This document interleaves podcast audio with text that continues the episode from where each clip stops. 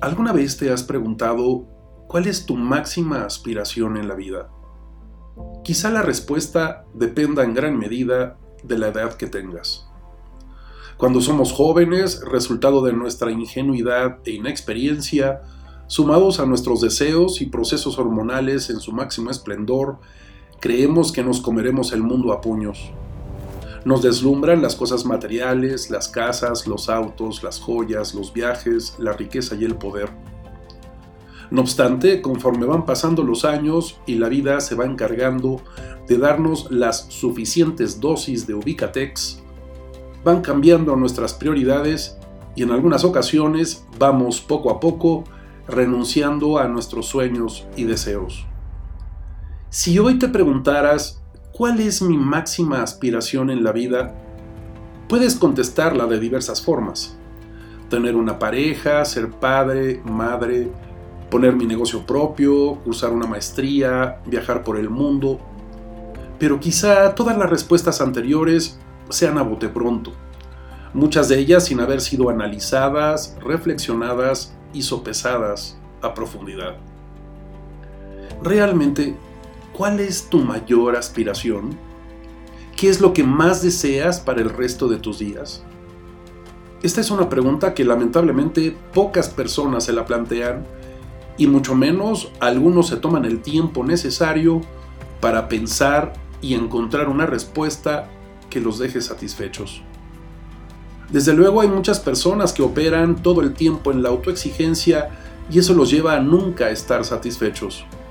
Les puede servir para seguir adelante, exigirse y exigirse una y otra vez para lograr las cosas, pero inevitablemente acaban siempre desgastados. Estoy convencido de que no es necesaria la autoexigencia para lograr las cosas y sí es necesario aprender a estar satisfechos y agradecidos con nuestros éxitos, con nuestros logros, aprender y capitalizar nuestros fracasos, que yo no los llamaría fracasos, sino simplemente aprendizajes. No obstante, y aunque conforme pasan los años van cambiando nuestras prioridades, es necesario tener muy claro qué es lo que realmente buscas para el resto de tus días. Abreviando aquella vieja fábula sobre las virtudes, te hago un rápido resumen. Se dice que hace muchos siglos hubo una reunión de las cualidades y virtudes del ser humano y en una discusión acalorada, enardecida, se seleccionó cuál era la más valiosa Tardaron mucho tiempo, pero finalmente escogieron a la felicidad como la triunfante. Ahora bien, no podía dejarse al alcance de cualquiera y tenían que decidir en dónde la esconderían para que solo algunos pudieran encontrarla. Se propusieron miles de ideas.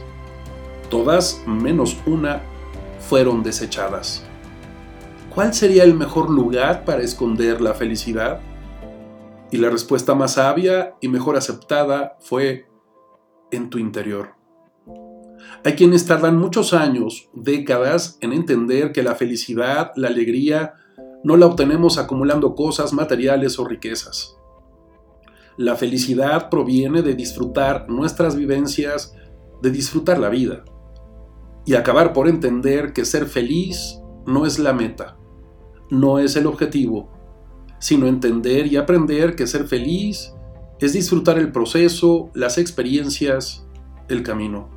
En algún momento de nuestra existencia, entenderemos que la máxima aspiración en nuestra vida es elegir ser felices, vivir y estar en paz, sin cuentas o conversaciones pendientes con nuestro pasado, satisfechos con cómo hemos vivido nuestra vida, sin reclamos enojos o frustraciones. Desde luego la pasión, los sueños y los deseos nos siguen motivando para seguir adelante. Pero ello no significa que el no lograr o cumplir todos ellos nos impedirá ser felices, vivir y estar en paz. Te invito a que seriamente te hagas esta pregunta. ¿Cuál es mi máxima aspiración en la vida? Que la analices la reflexiones y que encuentres una respuesta que te haga sentido. Ojalá y esto te lleve a la reflexión. Ya sabes, me puedes localizar en www.santiagobeorlegui.com o en institutovitral.com. Hasta la próxima.